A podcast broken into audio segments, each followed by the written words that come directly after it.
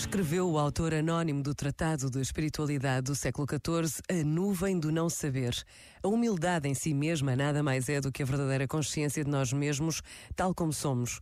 Não há dúvida. Quem fosse capaz de se ver e sentir a si próprio tal como é, seria verdadeiramente humilde. Este momento está disponível em podcast no site e na app.